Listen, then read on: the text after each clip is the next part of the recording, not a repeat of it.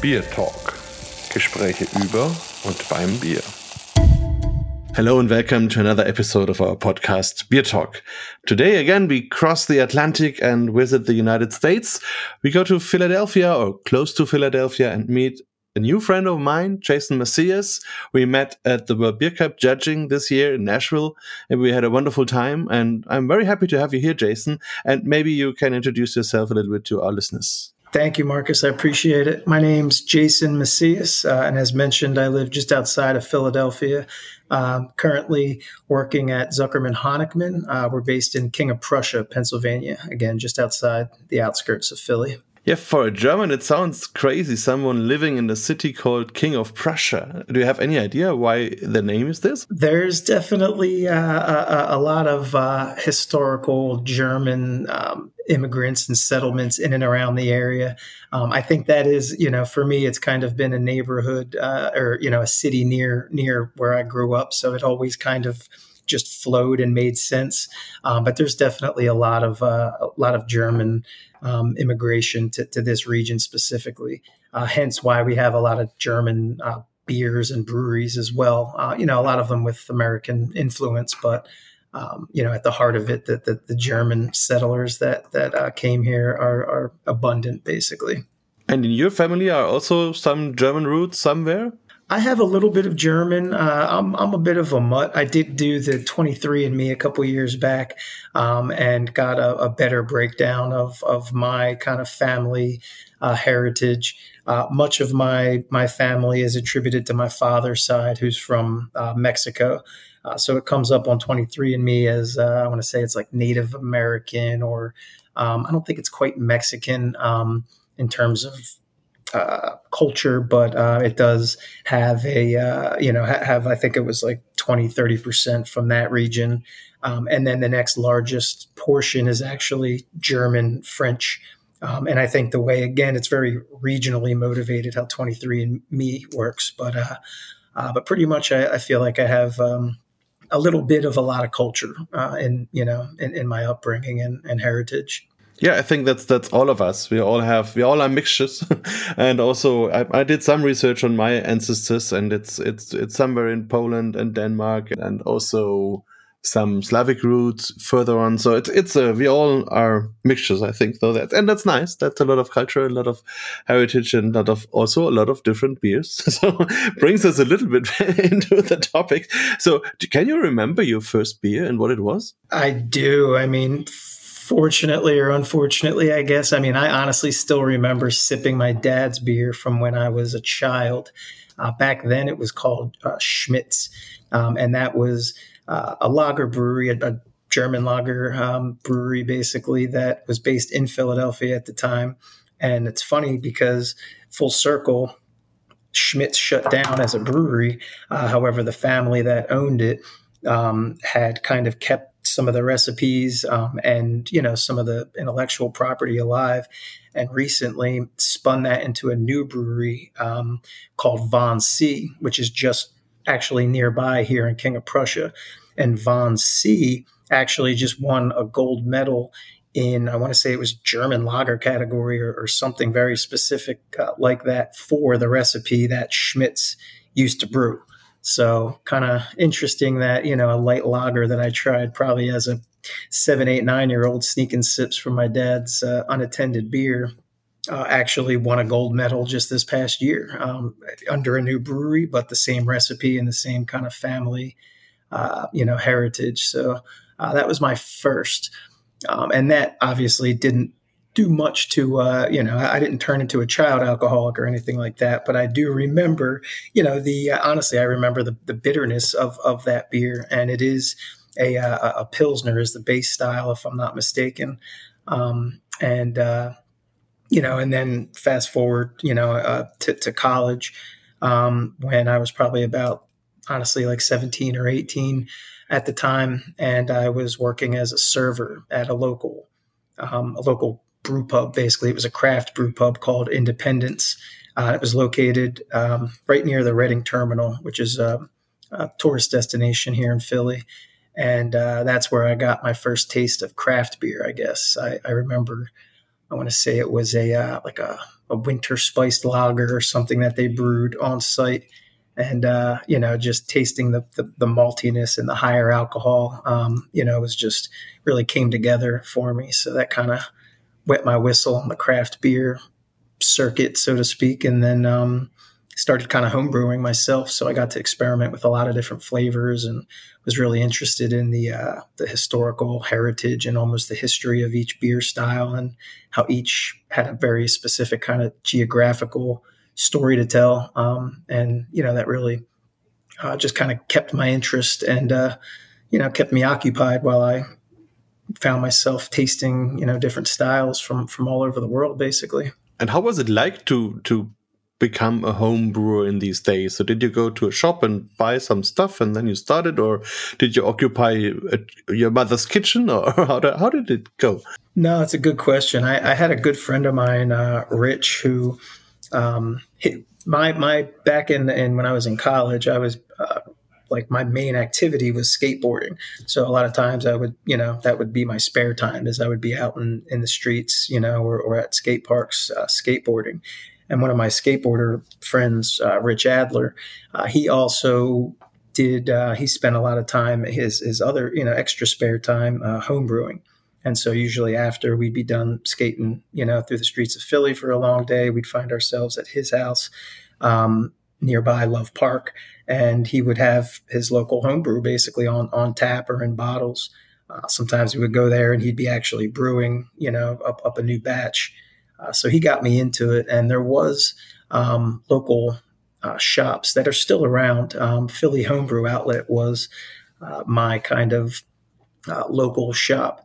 Uh, and at the time, I think there may have been some online options to to order, but I, I was very hands on and tangibly kind of educated. So I, I like to to have the the actual shop to go and hang out. I became real close friends with all the owners, and um, oftentimes would brew my homebrew recipes on their shop system, just because they had a lot of bells and whistles that I didn't have at home as far as pumps or, you know, better equipment, better ways to clean it, things like that. Um, so that was, uh, you know, kind of my, my intro into the, the home brewing world. Um, and uh, while I was there, uh, I was actually contemplating my next career move, so to speak. I had recently uh, graduated with uh, my MBA in finance and was a little kind of unsure where I wanted to take that education. So I had really hoped to try to get into brewing uh, and learn some hands-on, uh, you know, experience, almost you know like actually brewing beer. So I was really really excited to get an opportunity to brew at a local upstart brewery, basically from spending my time at the homebrew shop. Um, you know, the homebrew world is, is, is kind of small when you think about it. So I think uh, just kind of putting that energy out into the world that I was looking to get into, uh, you know, a new kind of career, a new job. Um, you know, and a few weeks later, after I had made that decision, I made a couple, you know, applied to a couple positions and uh, got a job as a, an assistant brewer at a local uh, brewery called uh, Vault. It was in a, an old bank building, so the vault that was still there was actually repurposed to be a uh, like cellaring room. So that was kind of my my segue from from uh, non brewer to home brewer and and technically to a professional you know assistant brewer at the time. And a little bit back to finance. exactly. I mean, now I, I, certainly you know full circle. I th- I feel like the education really. Uh, you know the foundation uh, I get to work with a lot more in my day to day now, uh, but at the time my, my family did think I was a little I was a little you know a little sick or, or not feeling well at the time because uh, I think they thought I would, you know, kind of pivot and, and take a role in, in a bank or, you know, in, in some Philly high rise, just kind of jamming keystrokes and, and shuffling uh, emails here and there. But, you know, I, I really knew that I wanted to do more than just kind of be involved in finance. You know, I wanted to use my education and build onto it in a way that, you know, I felt uh, would be more useful with like my hands, you know, my body, you know, and and my kind of education. So I was I was really excited to like I kind of knew how my you know that my path wouldn't end as an assistant brewer. But I think my family was, uh, you know, not so convinced at the time. Of course, of course, they they they always want the best for you if, if you ask them, and for them, okay, and, a clear job, an easy job, and a safe job in the financial industry is always something they they would like for the children, of course. But on the other hand, you did what you liked, and uh, yeah, I, I, meant you were back to finance because you were in the war, exactly, which is also a little bit money related again. But um, what was this? What was this type of brewery? But what did they do, and and what? How was your first day there?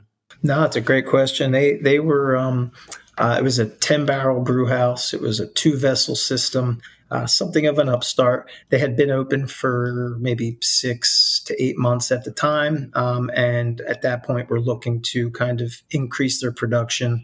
And, um, you know, we're ready to hire, you know, some, some help around the brewery. Um, so they had a 10 barrel uh, brew house, two fermenters, and four bright tanks.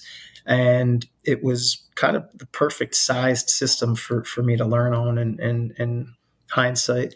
Um, the uh, head brewer's name was Mark Thomas. I'm still close with him now. I still consider him my my brewing mentor, and uh, he was very methodical. Um, he approached brewing with a you know creative uh, spark, but also um, a dedication to kind of minimizing variability and uh, you know really trying to get to the heart of replicating great beer styles you know over and over again on, on that system. Uh, so it was a good approach. Whereas my homebrew kind of mindset almost trained me to to be open to my beer taking a turn. And you know, I, I feel like homebrewers are, are very, uh, you know, they they obviously want to try to keep beer styles consistent or, or their recipes consistent, but oftentimes, you know, the homebrew scale and, and equipment can usually lead to variations pretty easily. Uh, so it was a nice change of pace to really kind of buck, you know, buckle down on the, um, you know, the the smaller details of brewing that I had kind of more or less rushed through as an actual home brewer. But now I could actually quantify, uh, you know, different pH better or you know different. Uh, you know, Plato readings and things like that. Uh, it was the first time I manipulated my water profile before brewing. Um, so, you know, things like that really uh, kind of piqued my interest even more to, to a, a, new career that I was just embarking on at the time. So um, we also experimented with we um, maintained our, our, draft systems there. So I got a lot of ancillary education um, from my time as a brewer. Uh, I, I, took the Micromatic draft dispense course um, and and learned uh, you know a lot about other sides, I guess, to to brewing um, and we also experimented a lot with uh, nitro beers uh, as well as uh, real ale uh, in terms of like cask, firkins, or pins. And for us at the time, it was just a way for us to kind of uh, turn one batch into more than just one batch, whether it be, you know, pulling some of that beer into a pin and you know additionally dry hopping it or uh, you know different things like that allowed for us to make more with less at the time. It's a fascinating story and a fascinating variety of different beers and cultures you had in this brewery. Is it still existing it is um, they've actually expanded they're now a larger production brewery um, they do not uh, still brew at the same location, but that location is still their flagship uh, tap room. Uh, and they actually still use the bright tanks, although the fermenters and the brew house at this point had been sold. But um, you know, but I do still keep in touch with um, you know with some of the brewers that uh, at the time were new hire assistant brewers just starting and then, you know, full circle after I kind of left years later, they became the head brewer. So um, it was, you know, it was a great experience. And, uh, and they're continuing to brew some of the recipes that we pioneered uh, back when when I was there. Um, so it's great to see the uh, you know the community kind of continue to rally around uh, the, the, local brewery and and to see them successfully kind of grow into a new production space uh, grow into distribution. And, you know, it's almost uh, like a mini case study, you know, in, in just another, uh, you know, new brewery and, and uh, their path, I guess, towards, you know, towards success. That's also interesting. When I visited a lot of breweries when I was in Nashville and also before I was in New York, and every brewer I was asking, no matter if it was a new brewery or an older one or whatever, the first or second sentence was, "We want to grow." So we know next year we will be there, the, the year after we will be there, and then we buy this and then we have that. So this is very different uh, to interviews I can do with European brewers because they say, okay, for example, here in Germany, we exist for 15, 20 generations and we, we never grew. so we, we have our equipment, we have that size, we produce what we can, we are happy if we sell what we produce, and then it's all good. And, and it's a very different approach to the whole thing. And I think um, that's a, a huge difference, but also that's the reason why the US craft industry is is where it is because people are really driving it forward always, every time. So it's like in the DNA. It is. I mean, and I think. Uh, you know, especially with my finance background, I mean, it, it seems like the definition of a business is to grow generally speaking you know and i think it's interesting because of what we've come through you know post pandemic and all uh, you know I, I, I think growth is a relative term. And I think, you know, growth can occur even with your numbers staying relatively stagnant, for example. I think you can grow your sensory program, for example. You can grow. Um, you know your your educational, uh, you know how you you train your your staff and and um, you know pair it with foods and things like that. So you know I think there's you know before the pandemic, I feel like there was little wrong a brewer could do by saying, uh, you know, their goal is to grow. I think you know your investors want to hear that, your customers want to hear that, you, you know, you want to hear that, you know, telling it to yourself. But uh, in hindsight, you know, I do think now you know, post pandemic, I think breweries are still looking to grow, but I think they realize they need to have a more solid foundation from which to grow on top of, or you know, grow towards. Um, so I do still think growth is important. It's just uh, I would almost argue that like uh, growth has now been broken down into various segments, and it's not always necessarily barrels or uh, you know profitability. So you would say the pandemic has had a huge impact or made a huge change in the mind of American brewers? I mean, I, I don't know that it would. I mean, I think we're still seeing that. I mean, I do still think growth is important, but I also, you know, back even when uh, pre-pandemic, I mean, I, I you know, I, I feel like some brewers almost bet on growth, and you know that changed the dynamic of their brewery. You know, I, I don't think all breweries are meant to grow in perpetuity. You know, I think that there's space for breweries that are, you know, I, I think now there's, you know, there's different, I guess, ways to approach it. If you're talking about profitability or long term financial stability, obviously there's almost like a minimum sized brewery that can be profitable. You know, I don't think you can have a, uh, you know, a, a a 30 gallon homebrew setup and turn that into a profitable brewery, um, you know, in, in any real scale. But that being said, you know, I do think there's there's room for you know the quote unquote smaller nano breweries that are seven to ten barrels that maybe only put out a thousand barrels a year, um, you know, and and do that really well within their community and let almost you know let the uh, your your your business, you know, your your growth almost come naturally. You know, I, I, think, for example, there's a couple breweries here in the states that are doing really well that don't distribute outside of the states, and I think that model was unheard of to distribution breweries. You know, in the past, like they would feel like you're almost capping your your potential growth by only distributing in your state. Uh, but now, you know, I feel like um, with a lot more direct to consumer sales and things like that. Like that's almost a strategy to make your beer more desirable outside of the state than uh, you know than, than ever before. So it's an interesting dynamic, I think, with uh, uh, just growth in general. I mean, I do think businesses are designed to grow, but I don't think necessarily that means that every brewery should, uh, you know, every brewery's goal should be to uh, you know exponentially grow in perpetuity. I think you know with with growth comes a lot more additional financial investment, um, you know, employee um, retention and and you know different uh, educational investments into your business and brand.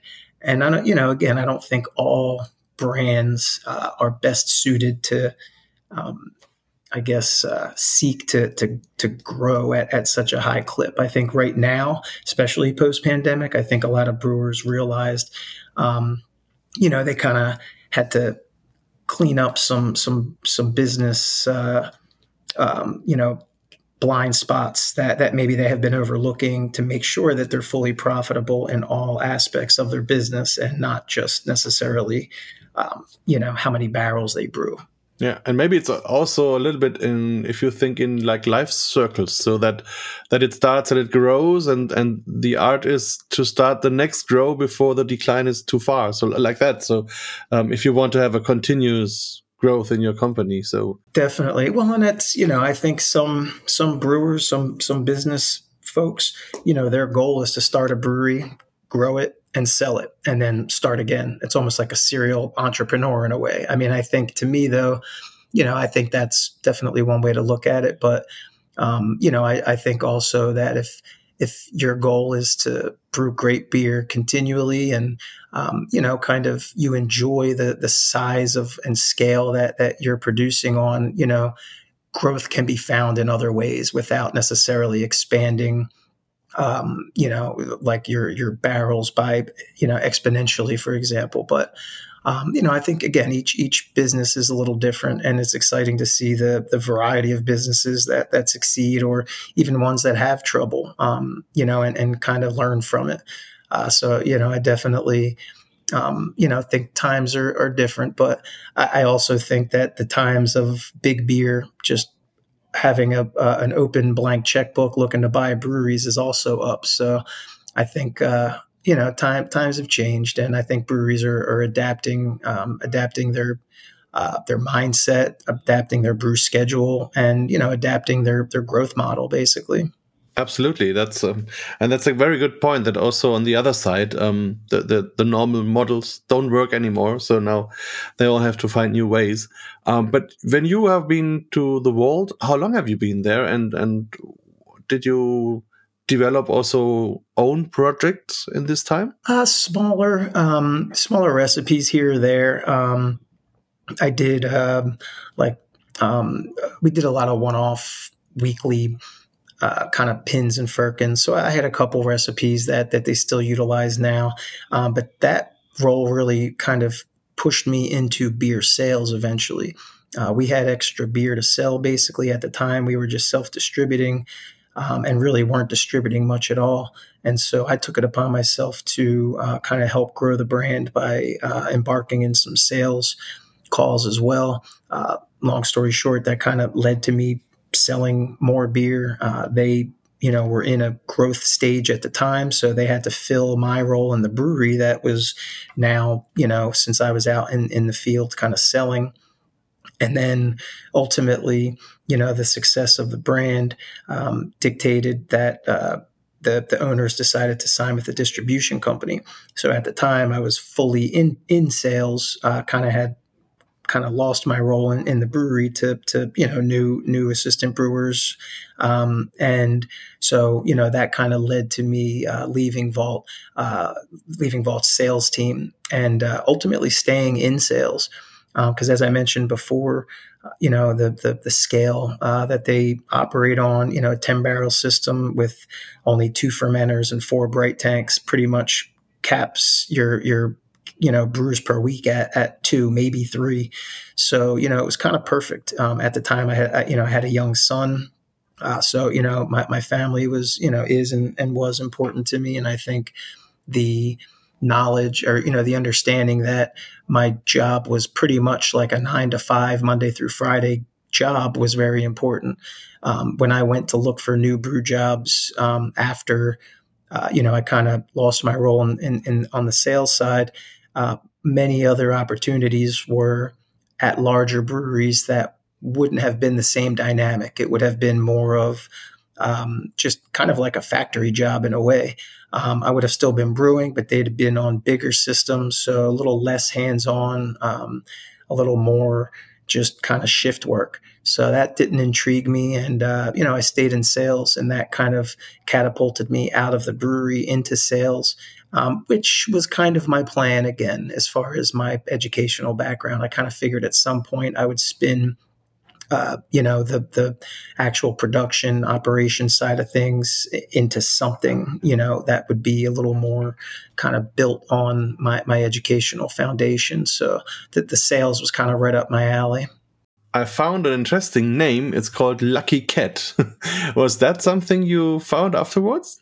It is. So, I mean, after my time at um, at Vault, um, I, I linked up with a brewery called Neshaminy Creek, uh, and they're still in operation today as well.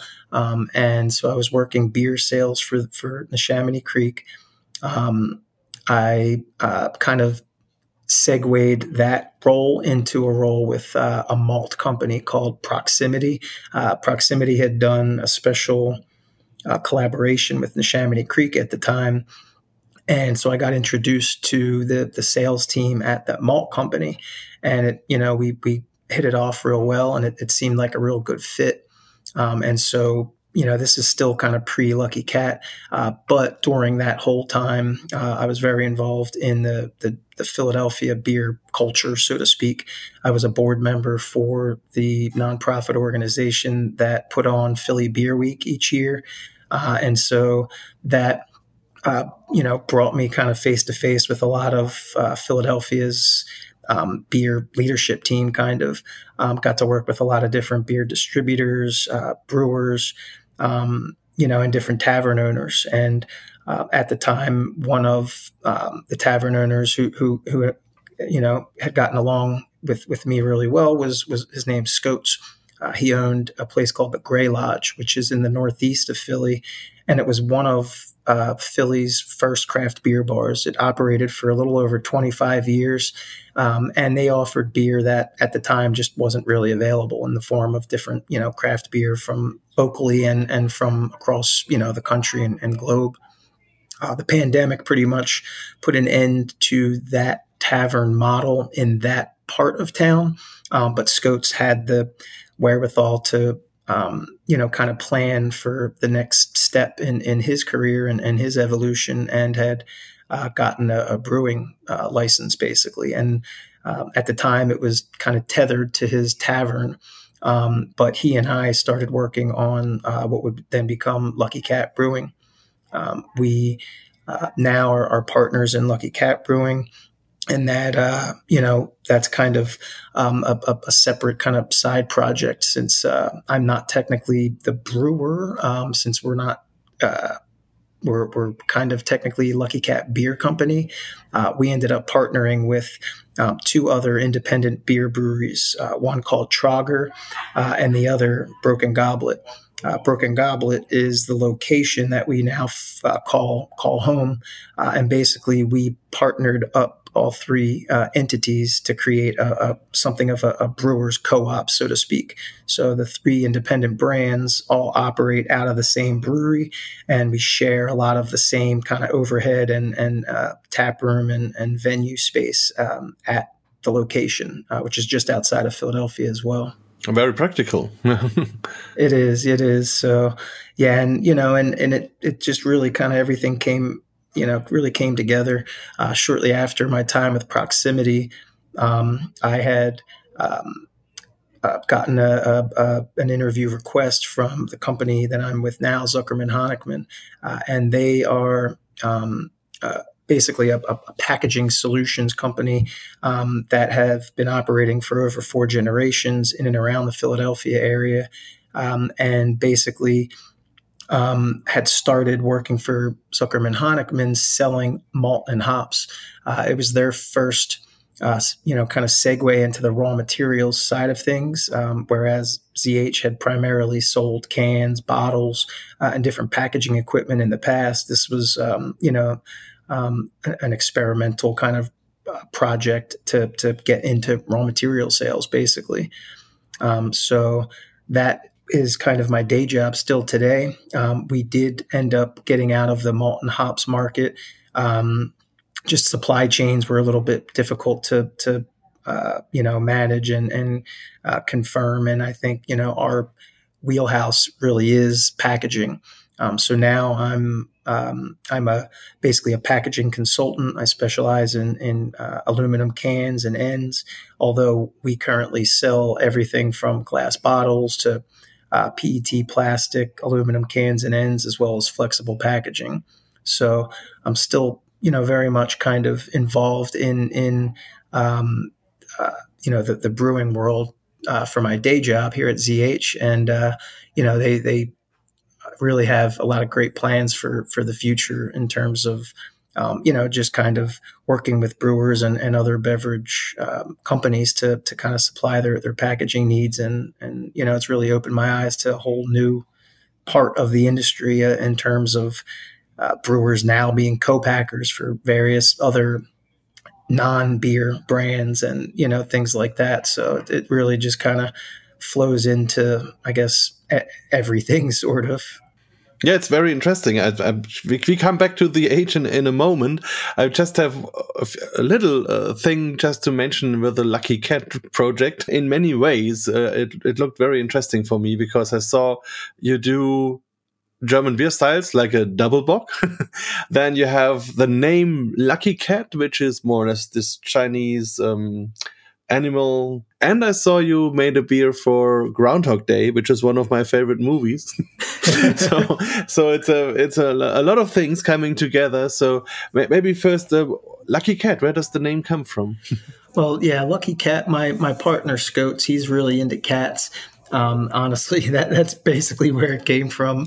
Um, he, uh, you know, had always kind of collected um, different figurines, and not even necessarily um, the the traditional Lucky Cat that that we're used to seeing, but um, that you know term kind of always uh, was was near and dear to him. He's always been kind of a cat person, so to speak. So, um, but since then we've actually kind of rebranded a little bit, and um, we kind of moved away from the, the that traditional Lucky Cat imagery. Um, and our new cans are we're about to actually uh, launch into the market in a few short weeks here. Um, uh, basically, have a a different logo approach and um, our all of our branding is is kind of cohesive with our um, sister companies, so to speak. Um, basically, our philosophy with with the Lucky Cat project is uh, basically to kind of brew what we're calling like nostalgic beer styles, uh, which is um, you know the way that we envision the West Coast style IPA, for example. It's you know it's gone through a lot of iterations in the last you know 15 20 years although you know we still remember certain beers and certain times that we associate with that style. Uh, so with lucky cat we basically wanted to you know we kind of handpicked you know a handful of of specific beers from a specific time in our lives uh, and look to kind of replicate or or bring those recipes into the year 2023 so that doppelbock recipe for example um, is a, a, style that um, we always just appreciated, um, especially in, in the winter here in, in, in, Philly. We get, excuse me, we get um, all four seasons basically. So around Groundhog's Day is, is for us um, right in the, the middle of our winter. So Doppelbock uh, is perfect style for that time of year.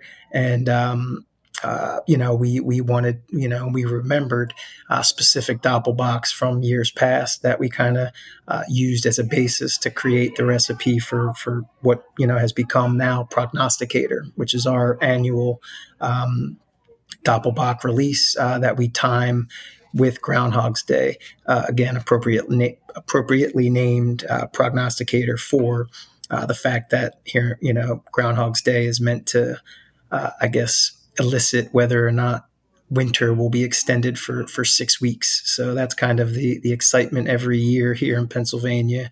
Um, you know, we everyone looks to see you know if, if the groundhog sees a shadow or not, which is what dictates obviously the weather. so yeah, fantastic. and I, don't, I don't know if you have seen the movie, I guess, but um, many many of our listeners maybe are too young to have it. But if you have the possibility, you have to watch Bill Murray in Groundhog Day. It's a fantastic film. I really love it. Have you seen it? Yeah. Oh, definitely. Yeah, we we play it. What we used to have because when Scotes operated the tavern, um, he had different restrictions and he was able to open the bar early. So he would open like first thing in the morning and uh, groundhog's day was always uh, on repeat on at least one one tv throughout the bar. So uh, we definitely share you know that movie every year for our, our groundhog's day celebrations and uh, uh, you know it's definitely a staple for us as well. Have you ever been to Punxsutawney? I have not, and we were actually planning on uh, going um, one year, and we just honestly ha- haven't made it yet. Each year since the pandemic, um, he he kind of sh- shifted the typical Groundhog's Day celebration, um, which would be at his tavern, uh, online.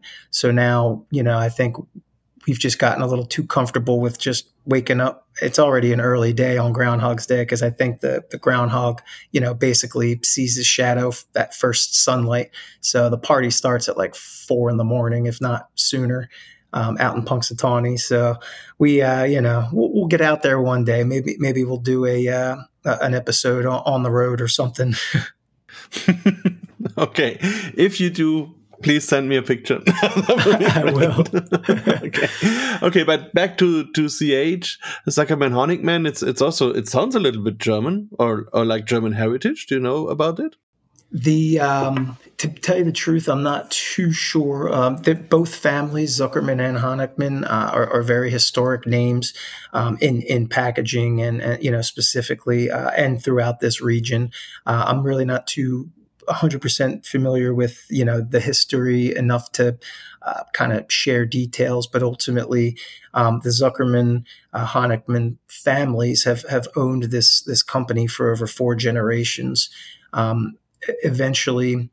I think uh, the Honickman side of, of things, they, they kind of leaned more into distribution, um, whereas the Zuckerman side kind of stayed on the packaging uh, which is kind of where I find myself now. That the, the, company is still called Zuckerman Honickman, um, but it's uh, uh, primarily we, we focus on packaging now. Whereas the there's you know another separate company um, that is more kind of headed by the Honickmans that that specializes in distribution. Uh, but then, uh, just I guess recently, within the past uh, few years, Zuckerman was actually acquired by a global company called Tricor Braun. Uh, so now, uh, for the first time, Zuckerman, um, you know, our, our, team has expanded basically, and the Tricor um, umbrella has allowed us to uh, basically increase our specializations. Um, you know, we were primarily uh, our growth was primarily in aluminum, uh, whereas Tricor has has a lot of uh, different substrates such as glass, plastic, and flexible options that uh, we we now basically are, are, able to provide to our customers. Uh, in addition to just kind of having um, you know bigger bandwidth, uh, we're now you know working with a lot of uh, great breweries and, and beverage companies of all sizes, and we're you know kind of helping uh, and helped uh, figure out the logistics during the pandemic and, and made sure that you know cans were still flowing. And you know now is a totally different time. I feel like we've certainly come full circle from uh, the pandemic, and there's almost you know a, a, a gluttony of of cans available. So, um, you know, I think our relationship based selling here at Zuckerman has really allowed us to continue to thrive, um, regardless of the environmental factors and, uh, you know, uh, I guess manufacturing kind of ups and downs.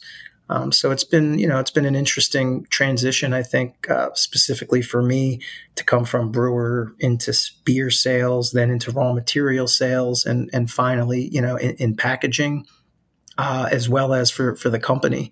Um, I think we, you know, we we we definitely caught the the aluminum uh, wave right at the right time, so to speak, and and we're one of the top providers of aluminum cans uh, in the in the country. So that's something we're, we're very proud of. And uh, speaking of growth, you know, I feel like it's a different industry, but we're we're certainly poised to continue growing here here at Zuckerman, uh, especially as uh, new.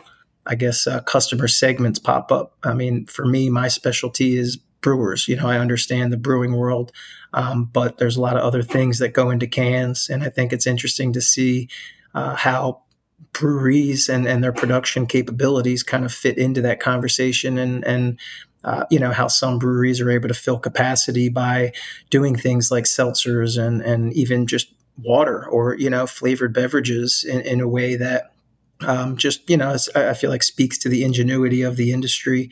Um, obviously, an, an empty tank is best filled with beer, but you know, next best thing is any liquid that will will sell and and you know uh, can be packaged and uh, consumers enjoy. So I think it's great to see uh, the industry continue to evolve and and uh, you know continue to grow in in different segments. So you would say more and more breweries are now also making like hard seltzers and, and other liquids in addition to the beer program. Well, I mean that not necessarily. I mean, I think, uh, I mean, yes, you know, I, I, feel like there's again kind of mini waves within the, the the the, larger waves that that really drive industry growth. Um, I do think that breweries of all sizes that have empty tanks are at least having the conversation. You know, should we put another beer in there, or should we put a seltzer, or should we put a non-alcoholic, or you know, try something different? Um, and then I think larger breweries, however, that have uh, some of the bigger capabilities in terms of uh, uh, production space and, and, canning or bottling capabilities, I think you'll you, you know I'm, I'm, you're finding a lot of those breweries are now working with. Um, other non-alcoholic beverages or even you know some alcoholic rtds and things like that but um, you know i think basically uh, in the past, I, I feel like breweries only wanted to make their beer on their equipment.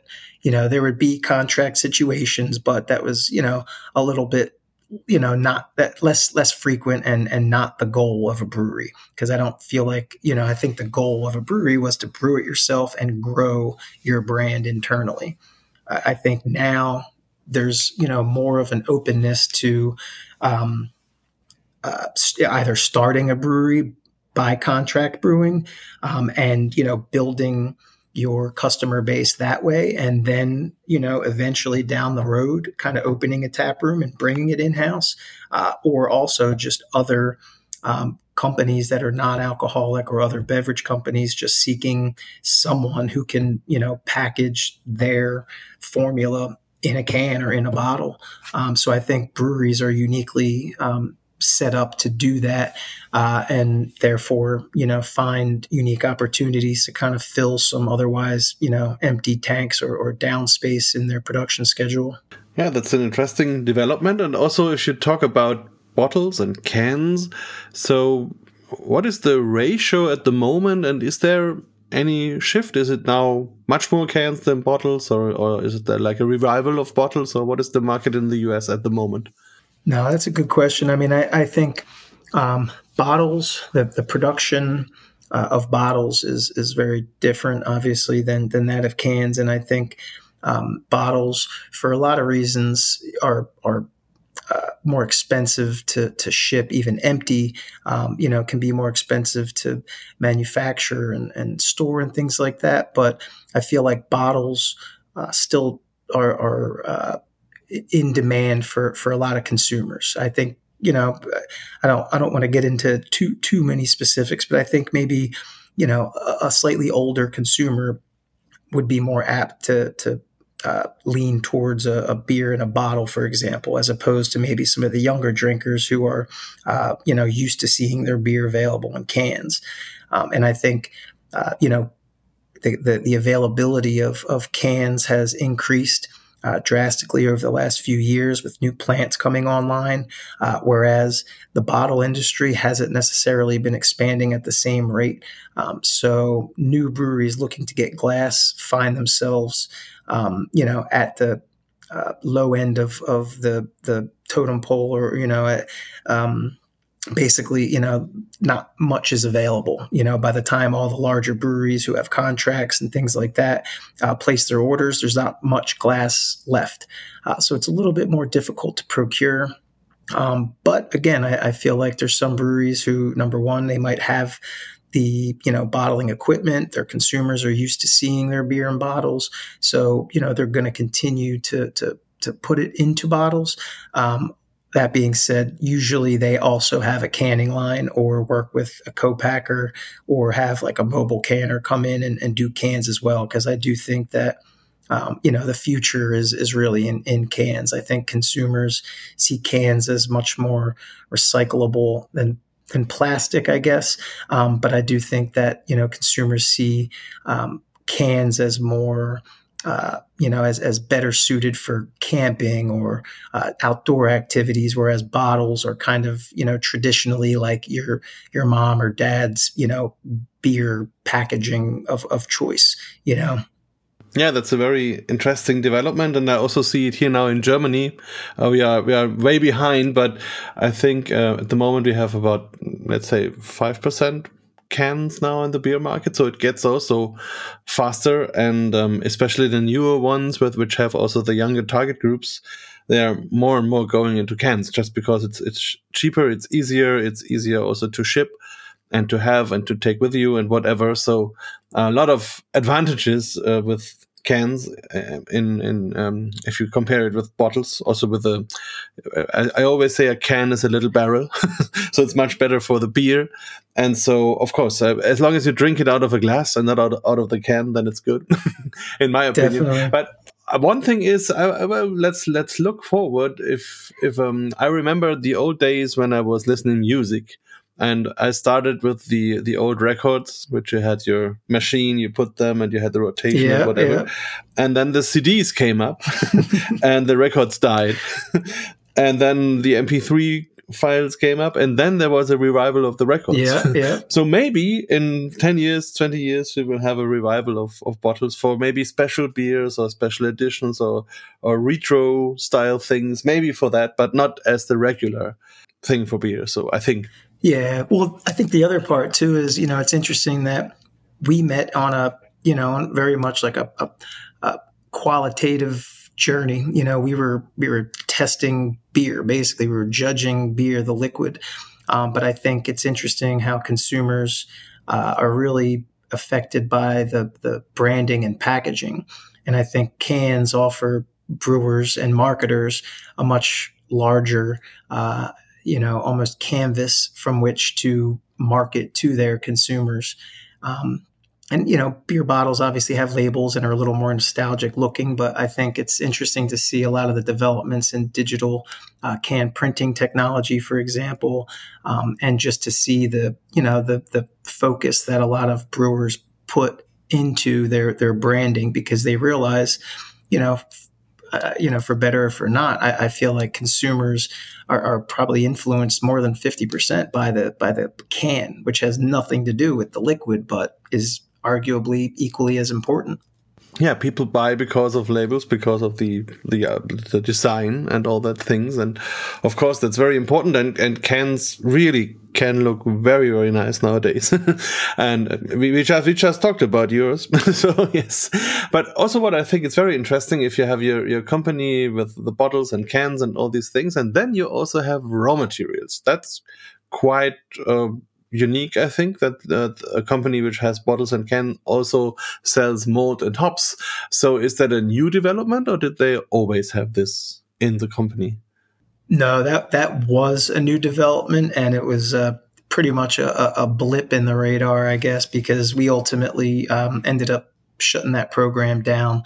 Um, the supply chain was just a little uh, too difficult to manage. I mean, I think we're at a at a you know we're in a position now where our our relationships with the the current uh, can you know manufacturing companies is is very good, and we're able to.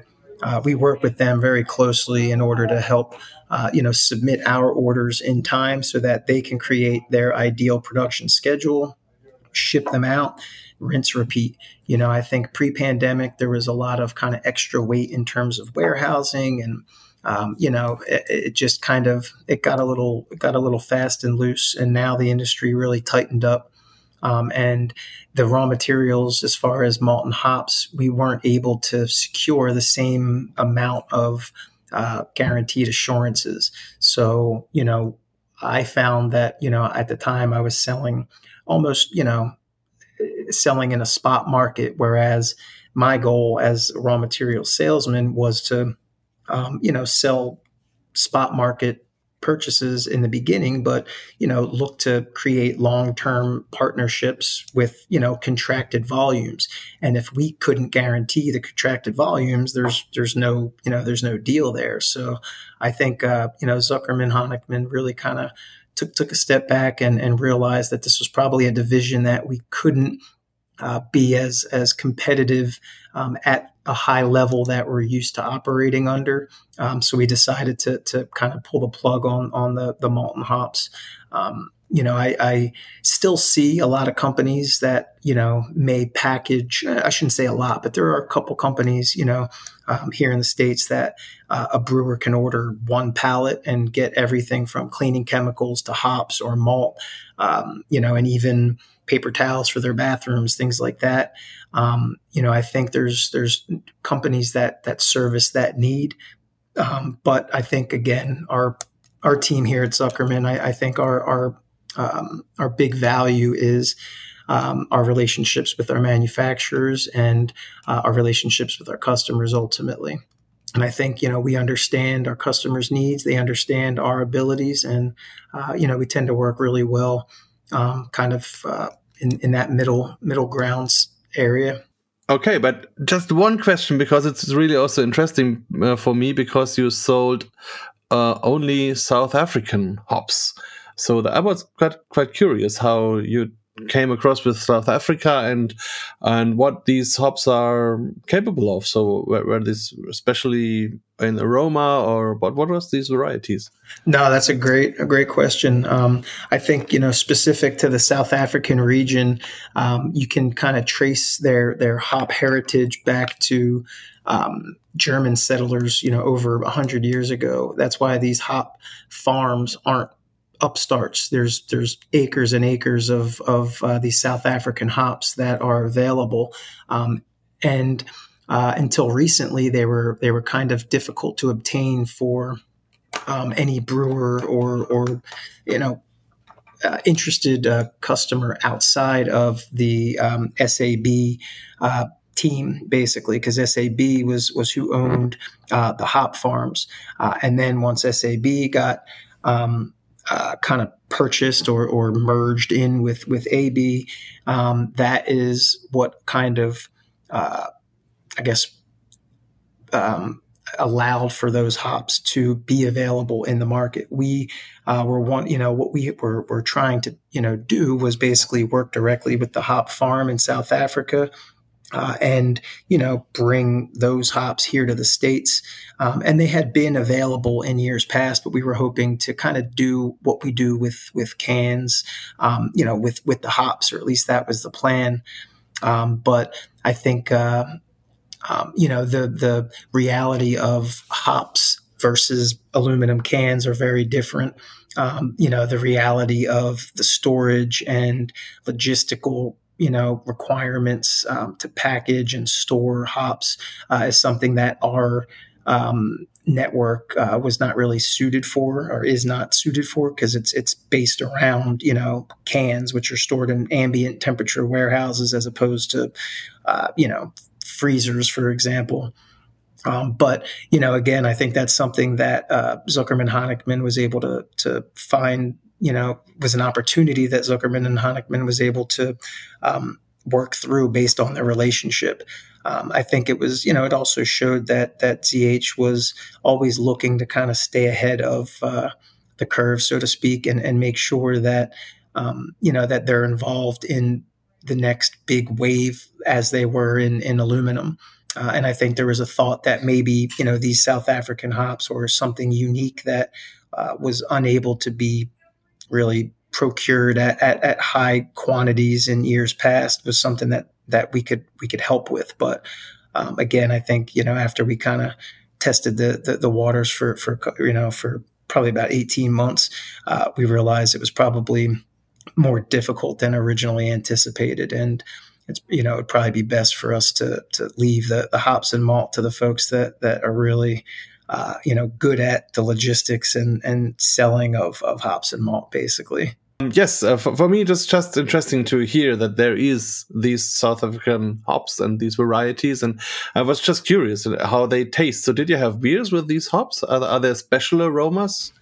Oh yeah, definitely. I mean, I think the South African hops had a very like red berry character. Um, kind of throughout. Uh, they each are very unique, um, but I do remember all of them still. I mean, I, I uh, there was um, one is Southern Aroma, um, and that was very much more like a noble hop.